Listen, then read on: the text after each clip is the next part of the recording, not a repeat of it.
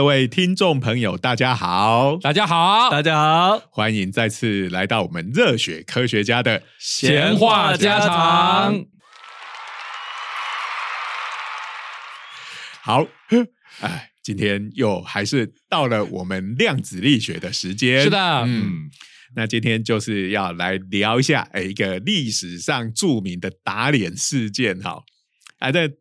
自我介绍还没讲啦，你要先被我打脸了啦！我其实被立刻就被打脸。好，我是东海大学 应用物理系的施启廷老师。大家好，我是中原大学物理系的许金林许老师。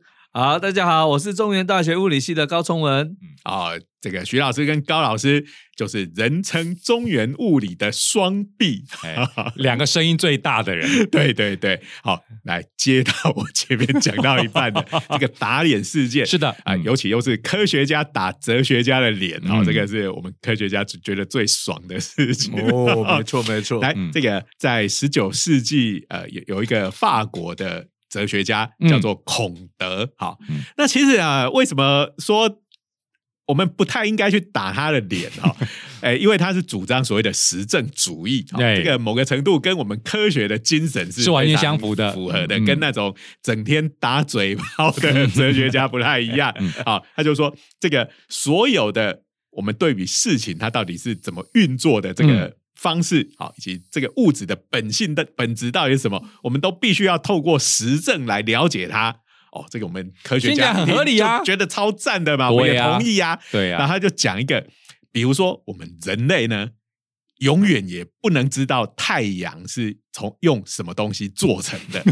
好，这个理由非常简单嘛，第一个它超远嘛，对不对？好，超远，然后又在太空，我们去不了。哎，也许他会想到，说不定有一天人类能够上得去。嗯，可是呢，因为太阳是一个温度超高的东西，哈，那人只要一靠近，立刻就会烧得尸骨无存了嘛。嗯，那我们既然是实证主义，我要知道太阳是什么东西做成的，我当然必须要先采到那个样品啊，不然我要怎么分析它呢？所以根据他的这样子的推论，再加上他实证主义哲学的要求，他说人类永远。不可能搞清楚太阳到底是用什么东西做成的，对，所以呢，我们就会觉得这就是你的想象力限制了你。哎哎，这前阵子不是听说金小胖要登陆火太阳吗？登陆太阳，哎，我们韩总要征服宇宙嘞！哎，这个可以尬一下。这个金小花要做什么，我都不意外了哈。讲到这个打脸的这个事情，其实还有一桩啊，也是科学家打脸哲学家，而且这打脸的对象是黑格尔啊，真是大快人心呐。就黑格尔的写了一篇论文，说不管实际上的观测如何，行星永远就是七颗。他这个论文一出来没多久呢，哎，他是根据什么来讲这句话？哎，不知道，这黑还是他觉得行星这么大的东西，要是还有，因为七其实这个。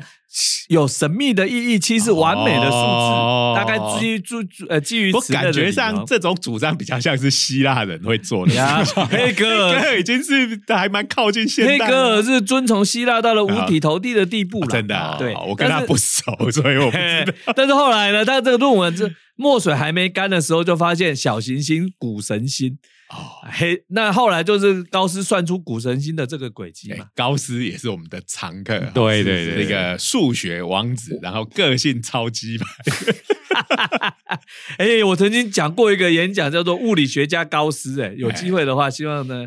能够这个在我们量子熊系列里面，哎，它跟量子好像就搭不上关系啊。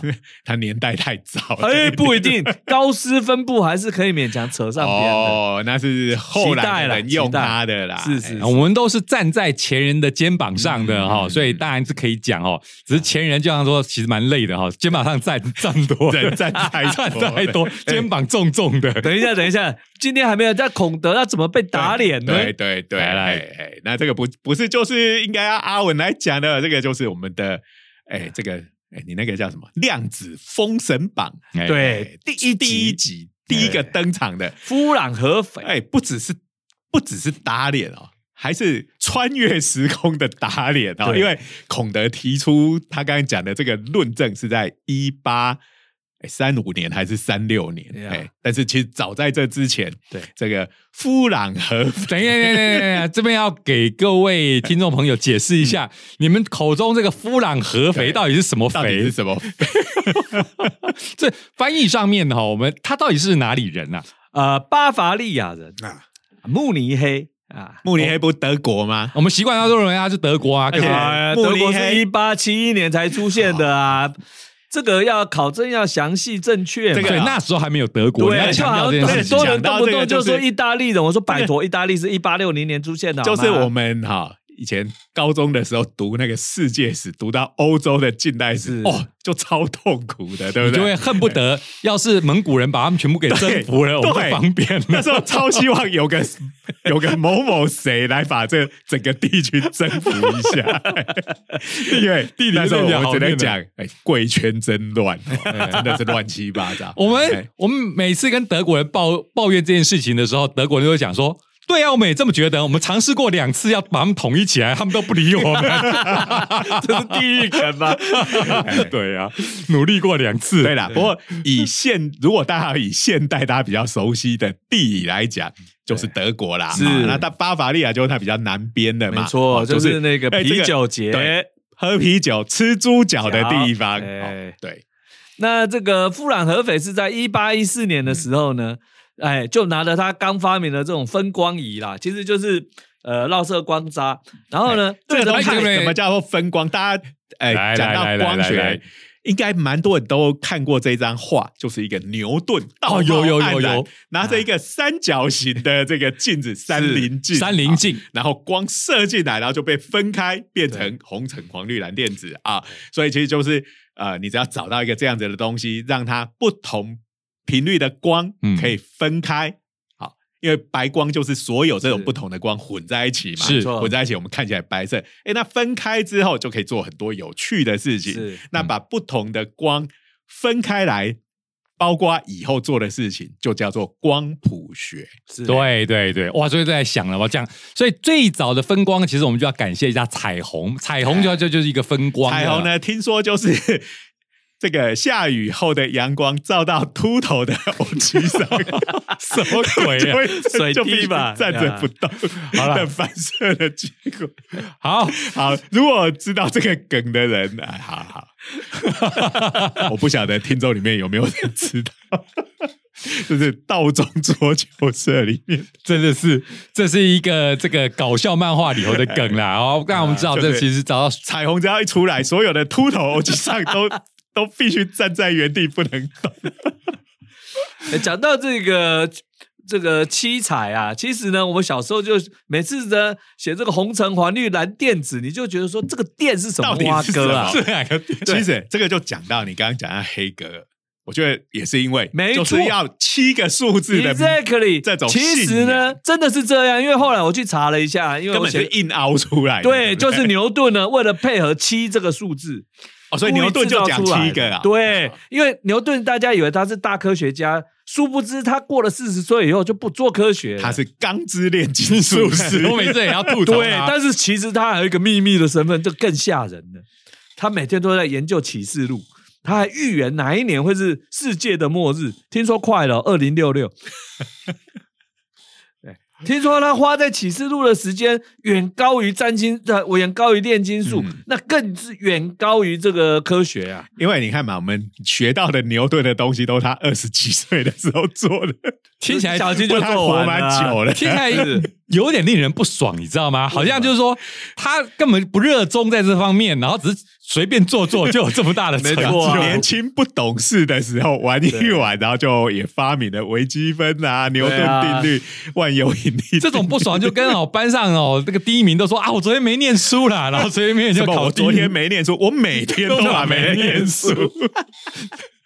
没办法，牛牛顿这种机机机。对呀、整天玩这个这个，感觉是不务正业的，可是偏偏就是呃这个不创下那牛顿真的让人家最不爽的事情，应该是说我不做假设这件事情。他明明做了很多假设，啊，就是我们刚讲的啊，就班上第一名的同学，我都不念书啊，我都不用假设啊。好，所以刚才讲到那个分光嘛，就是拿个三棱镜，大家应该从彩虹就可以联联想到它的原理哈。然后大家因为三棱镜也蛮常见的，大家搞不好高中国中应该都有玩过哈。可是我们在科学上面真的做到好的分光的话，其实刚才阿文有讲到，其实利用的是绕射光栅，是对。然后讲到这个绕射光栅，我们实验室也有啊，因为我们也要做一些这种分光的实验的时候就会用到。然后我就忍不住说，这个东西也造成了这个当有这个。呃，比如说我们海峡两岸交流的时候，造成的一些困扰，就是我们叫光栅，因为那个栅是我们栅栏，栅栏的栅，就我们就是光的栅。这个要讲一下为什么它叫做光栅，是，因为其实它就是本来是一片一片像玻璃那样子的透明的东西，上面涂先把它整个涂黑，然后就刮很多平行的细纹，对，好，然后呃，这个东西看起来不就像是那个铁门啊或火车的栅栏一样对，就一根一根，然后有一些。是空隙是可以通过，对对对对。然后光这种东西，呃，就是反正通过它之后，哎，通过这种东西，因为干涉跟绕射的关系，不同的波长的光。它的转弯的角度就会不一样。欢迎大家来读物理系，你就可以你就可以弄清楚到底为什么这么神奇。斗胆的再多一点解释，就是说你每个小栅栏哦，光过去的时候就可以把它当做一个一个的小光源，然后这些小光源同时有泼出来的时候，它会叠加。对，那叠加有的会增强，有的会减少，然后就造成了有些光会被强化，有些光会被抵消，然后就会达到分光的效果。有时候大家现在。中学的时候，有的学校可能还会做那个水波的干涉实验啊，其实跟那个现象是是完全一样。对，其实用水波做实验的效果，我记得很烂，是很烂啊，但是还是看得出来啦，还是看得出来。是，然后刚才讲到了嘛，我们叫光栅嘛，我讲的很高兴，结果呢，对岸的科学家来，他说：“哦，你们这个光山。”我说：“什么山？什么山？你看这个叫光山啊，我们这个叫光栅。”光山，我，这个字是同一个字，同一个字，只是读音不一样。对呀，啊，他们把绕色讲成眼色啊，对对对，他们也讲说你们这个眼色，眼色也就算了。我最受不了就是把微中子讲成中微子。我说，哎，大哥，微中子 neutrino 是 little neutron，小的中子，小的中子当然是微中子啊。什么叫中微子？微子是什么东东？没有，它中微子可能这样来的，因为中子叫做 neutron，对不对？然后它是 neutrino，所以是中后面再说很小。没有啊，形容的话，它是照它是照它的字的顺序，就先中再微这样。那应该是呃中子微才对。哇，讲这种这种两岸的这个交流名词不同，又讲没完哦。比如说，你看我们讲电动，他们讲空穴，我说你从空穴来风吗？还空穴？对，看到这个字眼，马上感到一丝凉。洋溢啊！他就说：“那你电动，你是有脑洞。”可是这边两边的吐槽其实都还蛮精彩的。来来来，我们我们言归正传，来来来来啊！所以正传在哪里已经忘记了。讲合肥那个乌朗合肥，不是对岸那个合肥啊，乌朗合肥。对，那他看这个太阳光，他就对着太阳。但是呢，哎，他当然也看了红橙黄绿蓝靛紫。但是除了红橙黄绿蓝靛紫之外，他发现。怎么上面有一条一条细细的黑线？黑线啊，就是我们看那个彩虹啊，或者是三林镜那个，哎，它就看起来是一整片嘛，只是每一个地方颜色不一样。对，是。哎，可是弗朗赫菲是不是因为它用了这个光光光栅比较精密的关系？因为其实在他十二年前，一八零二年的时候呢，就有个英国科学家，他也有发现，但是他。他就看到就算了，对他看到七条他就算了。那夫兰合肥呢？发挥我们这个你知道德意志民族的这个实事求是的精神，一边晚上一边喝着啤酒，一边吃着猪脚。哎，晚上没有太阳好吗？他是晚上啊，对他早上做实验，早上做实验呢他没有思考了，他就他就开始把这个细细的暗线呢，一条一条的记录。嗯，那各位猜猜看有几条？很难猜吧？哎，这个很难猜。五百七十四条，五百七，也还真的比我想象而且这个应该就是只是在可见光的波段里面。对啊，因为以外我们人也讲到这个五百七十四啊，因为我在写文章要考据，就发现怎么有的资料是五百七十，有的资料是五百七十六，啊，有的资料是五百七十四。后来我大概发现原因是有几条有点有点就是。混淆掉了，所以在这计算的时候，所以是这个富兰克菲在做记录的时候，他也很挣扎，是不是？哎今天写五百七十四，明天写五百七十没有没有没有六，通通留下来，不不然你讲这不应该以他的为准吗？对，应该，但就问题就是有些可能是大家会有的想要用我们现在确认的为主，那事实上，呃，我还是采用五百七十四啦。嗯哎，好，那五百七十四条，那真的是很多嘛？那他做的不只是把它记录起来，然后主要是要记录它的波长。嗯。那当然暗出现的暗线就是很很莫名其妙，太阳光会有暗线，所以他做的实验不是只有记录太阳光的暗线而已。对。虽然他还给它编名字叫大 A、大 B、大 C、大 D，然后比较清楚的叫大 A、大 B、大 C、大 D，比较不清楚的就用小 A、小 B、小 C、小 D。然后呢，五五百多个，感觉还不大够用哎。你要这样啊编会啊，D one、D two、D 你 three 你啊，看嘛，英文字母有二十六个，对不对？那他只要用两个来哦组合嘛对不对就对，再加上再加数字啊你不要太小看排列组合的，没有没有没有五百多条，我想说，只有 A B C D 这样一下就用完了对没？，嗯然后然后呢？然后他除这个就是科学家的脑筋的发挥之所在。你怎么知道这个太阳光？你看到这个细线不是因为你仪器造成的呢？所以他就用了很多啊，他拿去这个火光、电火光啊，什么蜡烛啊，哦他也拿来用看啊。不同的对。光源来试，对看会不会看到同样这些暗线，结然后没有，对，，然后接下来他就去用月亮嗯，跟金星啊，那当然这个就有点困难，因为比较微弱嘛。对。啊，那他还是去，所以你看晚上还是可以做实验呐，还是可以这个吃猪脚配啤酒说得也，是。一边做这个。你是对猪脚跟啤酒是有多执着？我跟你讲强调，我跟你讲，我有我有一年去德国这个开会哈、其实开会不是在那里，就我去波昂大学哎访问。啊，访问完了，当然就要整个德国玩一趟。到 到巴伐利亚就要吃猪脚，然后出去到各个景点，什么新天鹅堡对啊，还是什么玩完回去，然后就说很高兴的跑到这个茶道的餐厅去说我要点猪脚，嗯因为我们玩的比较晚回来，他说我们抱歉，kitchen is closed。厨房已经关了，哎过了用餐时间啊。第二天早一点，然后我就问他们说几点关啊？啊，就是这个两点啊。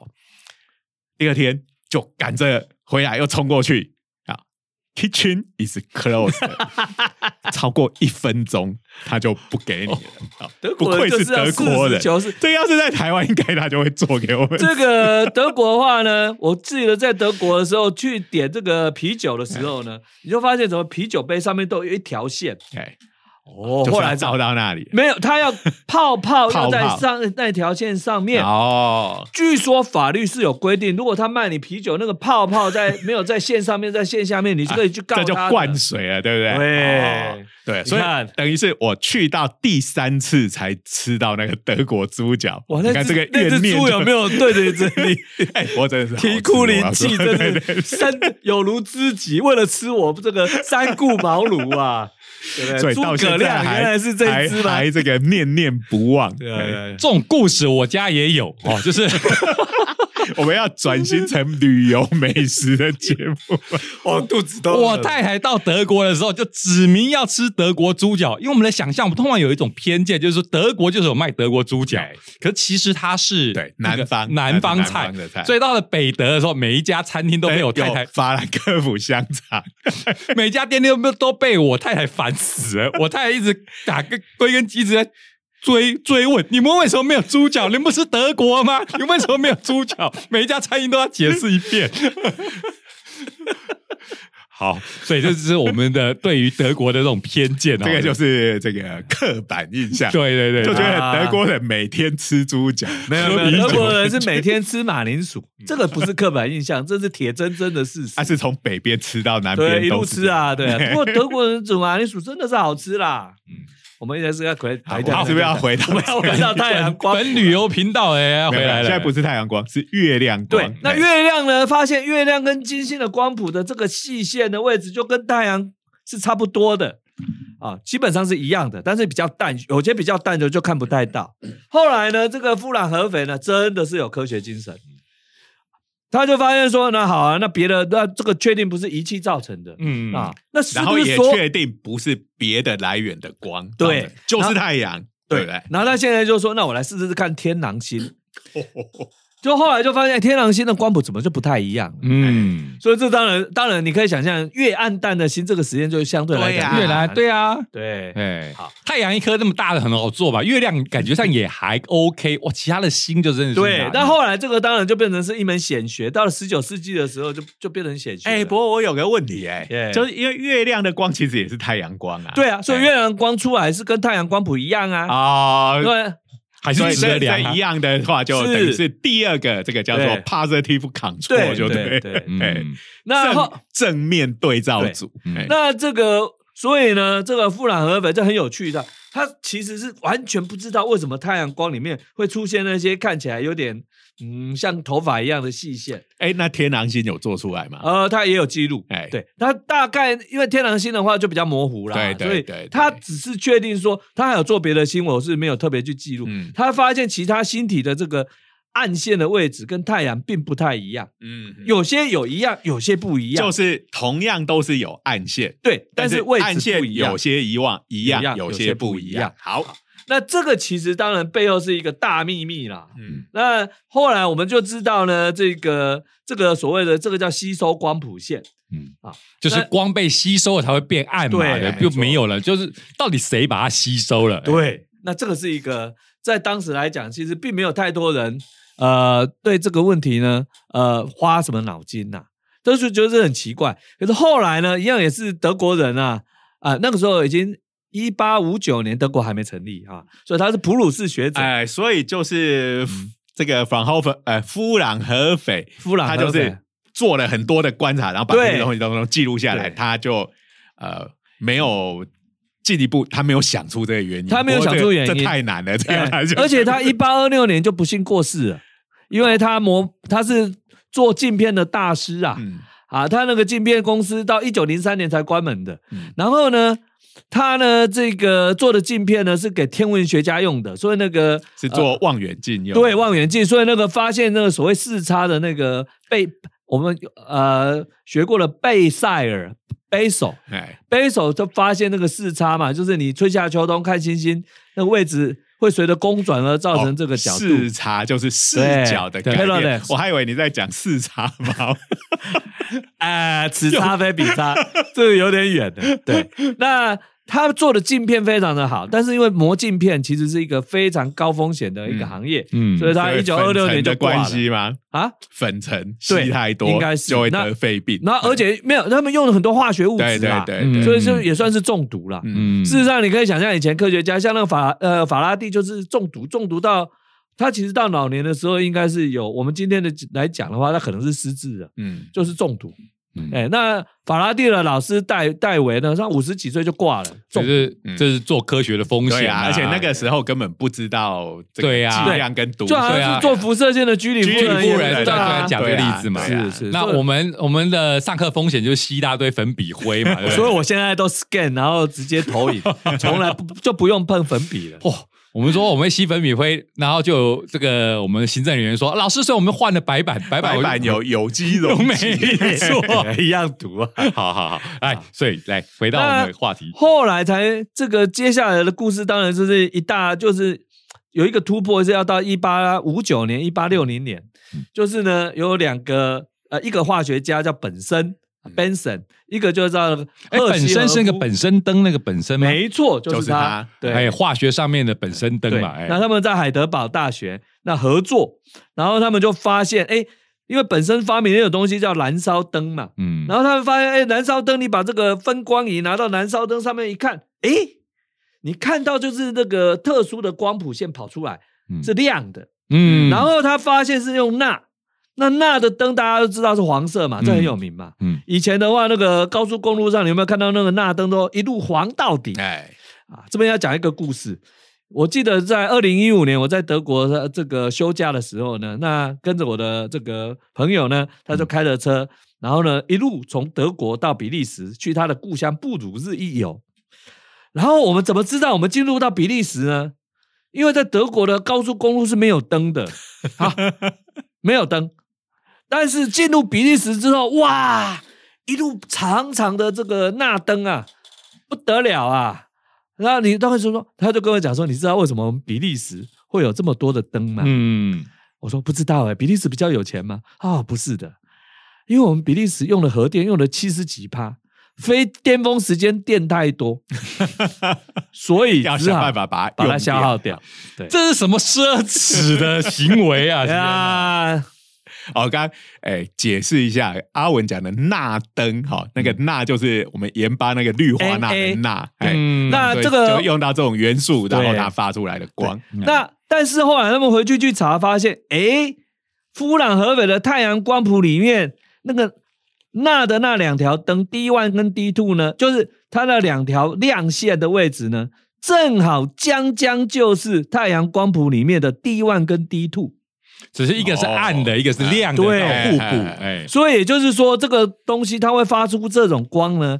那么同样的光经过钠的这个气体呢，哎，其实它也有被吸收的可能嗯，啊。那真的是一个一大的暗示啊。嗯啊，那我的文章里面的开头一就用了尼采式的这个语气，量子无所不在，但是我们一无所知，直到我们开始凝视太阳。哎，这个很有查拉图斯特拉这如是说的风格。你看，你看，这阿文阿文查查拉如斯特拉如是说，就是本节目的片头音乐。没错，我知道。哇，太帅了哈！虽然这一切都都在一起了，这是冥冥之中有什么秘密运中注定的，但是我还要是要吐槽啊！啊刚才讲的是非常有诗意，但是你凝视太阳，你眼睛会受伤。啊、啊，在适当的工具的保护之下，哦，by the way，这个 suppose 你是超人的话就没事了。没有。然后古人一定真的有人去干这种傻事，然后把眼睛烧坏。那有啊这个我相信绝对是有的。对啊，这个话题每一年哦，就是比如说有观察日哎日食的时候，就会哎就会拿出来讲，要小心呐、看太阳真的要很小心呐、是开玩笑。是是凝视太阳听起来是很浪漫，没错啦。好啊，所以这边哎，跟我们今天的量子的关系，当然我们要聊一下啦。哎，为什么跟我们今天的关有关？其实就在于这个线这些东西，其实就是对应到这些元素的的的特性了嘛，对不对？那为什么元素会发出特别的？因为在十九，当然这个问题慢慢一步一步被揭露，是随着电动力学的发展呐、到了十九世纪中末叶的时候，大家知道说，哎，一个带电的东西呢，它振动的频率呢，跟放出来的这个电磁波的频率是一样。那可见光。当然啦、在这个一八六零年代以后，大家才知道可见光其实就是电磁波，所以电磁波就是怎么会出现电磁波，就是有带电的东西在震荡。所以就会告诉，这等于就告诉你说，所谓的元素，它一定里面是有带电的东西在震荡。哎，对，那这个当然是一个很大的暗示啊，嗯对不对？好，那可是震荡出来的的这个波长呢，它告诉你说，这个原子里面有特定的这个频率，那这个频率是为什么是这个特定的频率？原则上我们可以想象说，诶，如果是一坨一坨东西的话，它爱怎么动就怎么动，我应该看到连续光谱啊。对，讲到这一句，其实大家可能就知道我们讲的量子的现象又要来了。好没错本来我们讲每次讲量子就会说，哎，这个东西应该它这么动那么动，它高兴怎么动就怎么动，所以它的行为是连续的。没错哎对，那所以这种离散的光谱啊，那到这个，而且是随着不同的元素会不一样。对，它就不再是连续的，对它只有特定的对某一些那这个就就妙了量子了。因为这个元素的特性跟它的光谱到底是怎么连在一起的，嗯这个就变成是一大灾问了嘛，对不对？嗯而且更厉害的哈，这要顺便就要讲一下，这个光谱线呢，啊，有 D one、D two，其实还有低速率。可是很奇怪的是呢，这个低俗率这个东西，大家都不知道它是什么东西发出来的光。后来啊，就有人大胆的假设，这种元素呢，这一定也是元素。嗯，那这种元素呢，在地球上我们都没看到啊，然后把它名字取作 helium 哎，哦啊。我们上次在讲太阳的时候，好像有提到嗯啊，helium 这个字，helos heliopolis 就是太阳神嘛，嗯哎，所以呢，这个 helium 呢，是吧？这个我们今天就叫做 high 啊。嗯，helium 就是为什么 helium 会说 high 不是发成 he 呢？he，因为中文根本没有 没有没有 he 发音这个字的 he，可以印我造一个吧？我们通常我们通常看到哦英文的嘿嘿嘿，我们会把它翻成嘿嘿嘿，或是嘻嘻嘻，哦没有这个发音怎么办？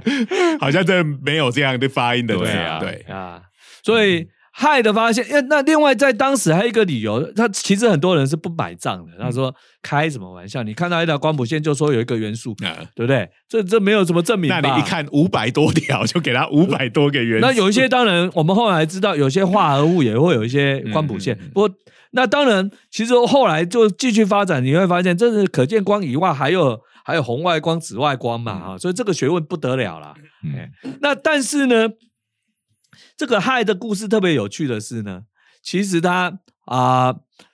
后来被发现是因为这个 Raleigh 跟这个拉姆斯又是物物理学家跟化学家的合作，然后他们发现了一种对，他们从那个氮在分离就发现，哎，怎么重量不对啊？这个分离从空气里面分离出氮，可是怎么跟其他化学反应出来的氮？氮也要说明是那个氮，不是那个氮。我根本一直是想到事情，是是在做鸡蛋，因为这个这个 Raleigh 这个我们前前面才刚我们有聊过，就是在做这个呃。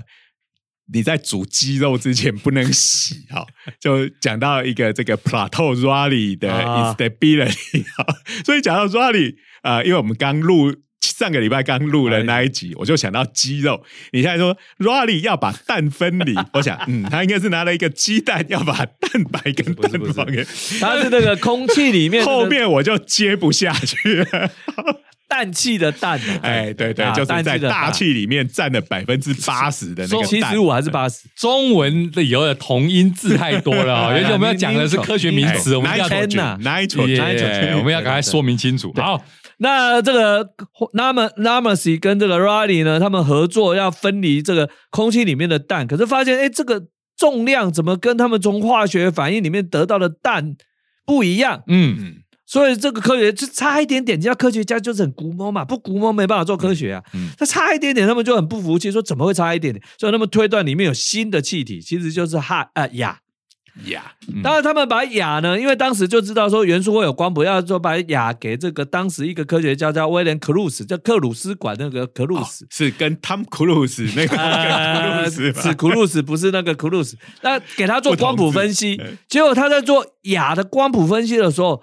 哎，赫然发现有氦的那条光谱线 D three，哎呀，哦，所以搞了半天，地球也是有害的，只是因为产量非常稀少嘛，而且而且因为它很轻嘛，所以日本制的压缩机。所以我们上次讲到那个 上上一堂啊，我们讲到这个氦液态氦很难做啊，因为液态氦量少嘛。对，因为这个大家如果记得国中化学哈，这个就是。呃，所谓的惰性气体，对，啊，又叫做稀有气体，对。那它为什么会稀有呢？因为它不跟人家有化学反应，嗯。然后氦这个东西它又特别轻，对，所以它就是比较容易直接从大气跑掉。这个这个跟周期表有关系，就是当时不相信的人还有一个重要的理由，他说你氦啊，那你周期表要放哪里？嗯。所以你看他后来被发现跟氩一起发现的嘛，哦，就原来他们一组直接加一排就对直接，在旁边加一排就好了，就是所谓的钝气或叫惰性气体的那一排嘛，就是周期表最右边那它不跟人家做化学反应，所以你。它只能用，它就是用纯粹它那种元素的方式存在。嗯，那我们其他的东西有时候啊，比如说我们铁啊，你就可以在铁矿啊，它会只要会跟任何东西结合，它就会被捕捉了嘛，就容易被发现留下。对，就容易在我们周遭发现。所以一开始的周期表是少了。并没有那一，我完全没有 钝器。然后早期的周期表其实其实也是有点尴尬，因为它跟要放这边，不都都独立放。但是早期的周期表它是用原子量，所以它并没有是有整数，它没有原子序哦。所以大家小时候读的这个化学课本啊，那个周期表不是原原来的周期表，因为原子量是比较容易从实验上面决定出来的，原子序比较难，因为原子序是跟你这个元素的。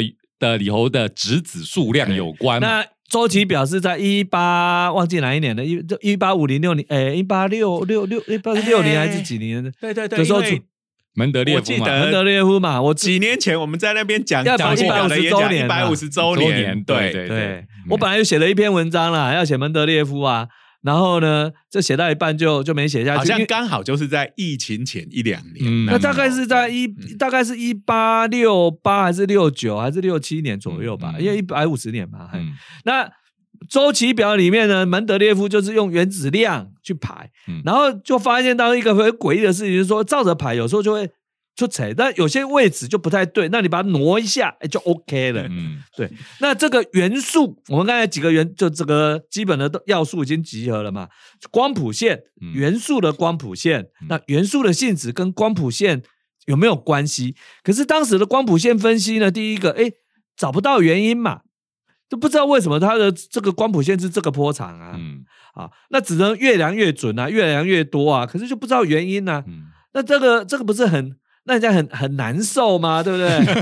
香菇难受啊！科学家就是这么龟毛，对不对？你就要讲了吧，这有东西不能够这个清清楚，就就是不爽了。就是如什么如此如鲠在喉，在喉。哎呀呀呀呀，这个就是太不爽了嘛。所以这这件事情其实是很重要的一件事情啊，在我们量子封神榜的第一季里面，就以这个为主轴啊。哎，所以到底什么时候会推出呢？哎，快了，快了，十一月。哎，现在已经十一月，十一月中旬就会问世啊。搞不好我们这一集播出的时候，文章还在我们这之前哦。哎，有可能，有可能，有可能。因为其实我已经不小心把第一季全写完了 啊，在等。那你要像像那个 Netflix 在上架一样，一次把一季全部推出来。我怕我们的总主持人可能会抓狂，只要他觉得 OK 的话。对，而且我们这个东西不像 Netflix 在追剧那样子啊。对，那我且这个 这个剧，反正一集一集追下去，好像在在上瘾一样。但是看这种科普的东西，哇，看你几。就累了。我努力的营造出悬疑的气氛呐，所以可能在播放的时候也是要有一定的节奏。如果一开始就把，就好像你看啊，直接快转看是谁是凶手，那就没意思了。这个没 你干过这种事情吗？直接快转去找谁就是凶手。那个虽然我们以前常讲的就是有人去图书馆借那个推理小说。那那个推理小说，我不知道为什么有一阵子那个翻译的书，它前面一定要放那个人人物介，什么叫做 不知道为什么？那这是因为怕你忘记谁谁，外国名字又特别难记，对，人物又多。我我想原著应该没有这个东西吧？你讲到这个，我突然想到小时候看到了萨念托拉夫斯基那个杜斯妥也夫斯基的小说。因为你知道那个俄国人民好长好长好长好长，然后他们家的兄弟那个名字看起来每个都一样，到底谁是谁，往往分不出来，所以一定要常常翻到第一页。对对，然后对照就干了之后，有个家伙把图书馆里头的每一本推理小说全部写凶手凶手凶手都标出来，这个就是凶手，在第一页就被爆梗了，我就说他不知道是。在他的现实人生受到了什么刺激？这是他向社会复仇的方式。不过这真的蛮恶质的，就是推理小说。传说有推理小说的，真的后来就把这种事情写进小说里，就说他的杀机，那个理由凶手的杀机，就是他在看推理小说的时候，发现上面已经被人家先涂鸦标出凶手，这个产生的巨大的杀意。我是没有真的碰到这种的，不过我的确有在我们图书馆借的推理。小说里头，莫名的他就有一些人名，他就把它圈起来，圈暗前面某个人，虽然那个不是凶手，对但是你看到这个东西，你就会真的是帮会的。在推理小说上面，请大家不要乱做记号。对，这个概念其实我也是因为以前在当学生的时候啊，就觉得说这个量子物理的课本写成这样，实在是有点没趣啦。就是说。这个其实照理说是可不可以搞得像推理剧一样？因为这个整件事情就很莫名其妙嘛。所以刚才讲了嘛，你发现的暗线就是死人了嘛这个概念嘛。对，本来照理应该是连续的，每个人都在，但是出现了暗线，就是有人挂了。为什么挂？为什么就是这些人挂？对，挂掉五百多人也有点严 重。对科学来讲，还有对凶杀案来讲。真相同样都只有一个，而且呢，你可以看到，这时候应该哎，柯南的音乐，请下老师，请下。抱歉，我们现在没有 没有这个柯南音乐哦，老师请下音乐。所以你看到暗线是死了那么多人，再下来，我们居然看到亮线，哇，死人都复活。怎么样？这个戏还可以以线索人，从这个光谱线里面去找元素。对，可是这个就是一个。一个大灾问啊！这个元素的特性、化学性质对不对？事实上，大家可以知道，化元素这个概念是还是蛮晚才出现，因为一开始大家搞不清楚，就算是拉瓦锡还是拉瓦拉瓦杰、拉瓦泽、拉 各式各样的的应该是翻法。那个 V I 那个那个法文，我们都是随便的给他乱发了啦，随便乱发对啊对我记得我们以前读的课本是拉瓦杰，对哎，后来变成拉瓦锡。嗯，那后来又变成不到底是什么呢？反正那个时候才开始有元素的概念，因为之前就我们之前讲的啊，元素就是风火水地呀、嗯，那那个时候西洋的医学跟我们很像啊，这个人也分四种啊，哎，哎，忧郁值啊，多血值嗯什么啊胆汁胆汁值哎、黏液值，对对对对各对自对应到风火水地的一种嗯。对。哎，因为我们在算西洋占星术的时候，都来这一套的。哎，玩游戏的事也是，我真的 觉得以后哈、这些游戏应该要改革，请你看参考周期表来来设计这些魔法哇，那这个一百一十八个元素是有点辛苦了吧？哎，讲到这个周期表，各位不知道还有没有留着以前的化学课本？我念书的时候，如果我没有记错的话，那时候化学课本原著最多好像只到一百零四啊，差不多一差不多啊。百零三、一百零，后面几个已经是没有名字，只有三个字母了，因为那还没有正式命名。后来才知道，原来元素命名啊，是根本就是活生生的这个这国际政治角力啊。真的啊哎我其实我写了我们讲那个那个演讲的时候，就是嗯。也也有讲到这个，对对对因为大家都要抢那个光环，因为有一阵子命名权，命名权对对，尤其有一阵子呢，本来这个生意呢是呃美国独占的，嗯。后来呢，这个苏联前苏联的的杜巴纳 杜巴纳实验室也是很猛，一口气做了很多。到最后到八零年代的时候呢，德国的 GSI 哇也加入战场。那最近几年呢，这个亚洲的这个在这个日本的日本的哎李岩李岩哎。的神是在哎是神户的那个李岩，不知道他李岩没有好很多几个。地方，对对对。不知道哪一个。他们理科研究所，你要说明一下哈，不是什么什么理理化研究所。理化化研究所，哎，理研化研究所，哎，其实理研大家知道什么研呐？李李岩，我还特别 听起为了来有种公研处可以做公研处的啊感觉。其实李李 Ricken 李岩呢，事实上我还帮他写了文章啊，讲到他的这个第三任主任，这又叫大和呃大川哦，名字我忘记，那 你写了文章，你连他的名字 我写了七十几万字啊，呃提到这个大河就忍不住要接大河百七十，哎，这个大河内，大河他姓大河内，哎，他大河田，大和田大专务，哎，哎来来来给我跪下，大河他田。的土下座，他的人生比大和田还有趣。他爸爸是什么呢？他爸爸是最后一个不知道是哪一个藩的藩主，而且这个藩主呢，还是跟着德川庆喜去打仗。藩然后呢主是他们的一个藩的头，对，对对对，这个也要也要也要不是没有，因为为因为因为你你你你电视剧集戏也是新番番主，也是有这个这个用。听说他爸爸还蛮勇猛的嗯啊，这个这个打完仗还把地方敌人的这个士兵的脸颊肉拿来当下酒菜。哇，但是呢，打输了嘛，就绕跑了。听说是跟着德川庆喜一起从大阪绕跑回江户的。好好哦，我不们这个过他儿子倒是把这个主任做的有声有色。快点快点，我们要准备收尾，哦，这个我们的不要再讲到日本的大和剧去了。对开副本一路开往下猛开，真的是哎呀，我回来觉得那个收回来李岩那一篇，我个人是非常的得意。我发现，在汉文资料里面根本付诸阙如啊，所以你如果打李岩啊，应该很快就会看到我的文章了。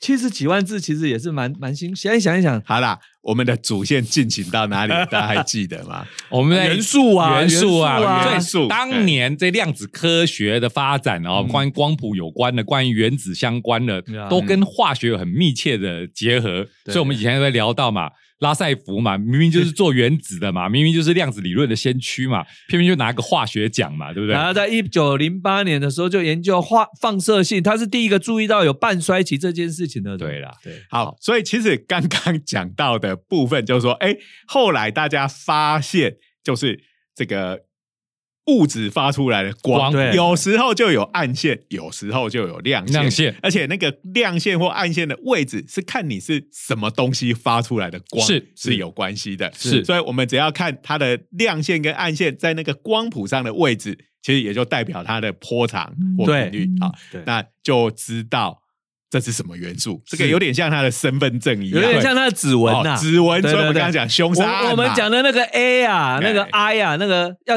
A 上面要打一个圈啊，嗯。他就是第一个，他是瑞典的科学家嘛啊，他就是第一个啊，告诉大家说元素一定会有特征的光谱这件事情。嗯，所以这个就要回到我们一开头，为什么科学家可以打脸孔德 啊？他就说我们不可能到太阳那么热的地方对采到样品来分析它。可是后来我们发现，不同的元素、不同的原子，它的发出来的光，或者是它可以吸收的光，是有指纹的啊。对啊所以只要有光谱，你就可以对它做分析，你所以就可以知道里面的化学成分。这个我可以这样比喻，就是所有的凶杀案你都破不了案，好、除了现行犯以外，啊。因为凶杀案你没有办法直接看到那个他正在杀的那个现场。好、那根据实证主义，你要真的看到，你才可以说凶手是你。但是现在我们知道，我们在现场采到的指纹，好、然后你又没有不在场证明啊、嗯。你这个指纹也可以拿来当做，即使我没有当场看到你杀了这个被害人，也可以指证你就是那个凶手。所以我们不用真的到太阳上面，我不能不用真的对太阳采样，我们也可以很确定的讲，太阳就是什么东西组成，靠的就是这个光谱。嗯对，不过这边要提到一点，其实看推理剧还有一个最大的乐趣，就是认错凶手。你有没有发现，一般好的推理剧，对不对？一个那个那个阿嘎莎，哎，一开始就设定好多线索，然后你每次都追错人呢。所以才前面小说前面要放那么多人嘛，因为 人放太少，你就可是好，这个就造成了以前看推理小小说，大家就是一个乐趣，就猜凶手嘛，对对不对？可是后来因为这个读者跟作者这个军备竞赛一直你就知道说看起来像凶手的一定不是凶手。对，后来读者就学过通常最后一个没有被杀掉的 的这个被害者，往往就是凶手。所以理由就是他看起来最不像凶手，最不像就是他。不用再花那个脑筋去去做这些推理。但是，呢，科学其实有时候也差不多啦。这个就好像是福尔摩斯的名言嘛。哎，那一天那只狗的行为非常的重要。他说，可是那一天那只狗狗什么都没做。他说，exactly。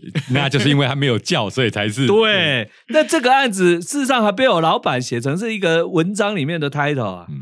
就是银那个那只马叫做好像叫做什么白银刃还是什么忘记了，哎，好，severe slave 就是银呃就银白银的刃，嗯刃就是刀刀刃的刃刃的刃。刃。bless 对嗯嗯。Severe bless，我老板就把一个谜题叫做 severe bless，就是为什么有些事情没发生，被他写成是一个 puzzle，对啊，嗯对，好。那刚才讲到了这个暗线哈，就如果把它比喻成死人，死了五百多人哦，那为听起来简直像个是连续杀人犯的行为，对不对没错？一下杀五百多人，这五百多人他一定背后有一些规则。你看，我们科学家就一定要找这个规抽。丝剥茧。对你这个这个看起来好像是随机杀人，可是不是。哎，欸这个杀人嘛有道理的。其实最重要的就是要找到最简单的元素啦，哎也就是说呢，那个死状最惨的，吧，这样讲有点啊，死的最最骄最标准的对，死的最透底了。对，那量的最准的，嗯哎，从他身上开始，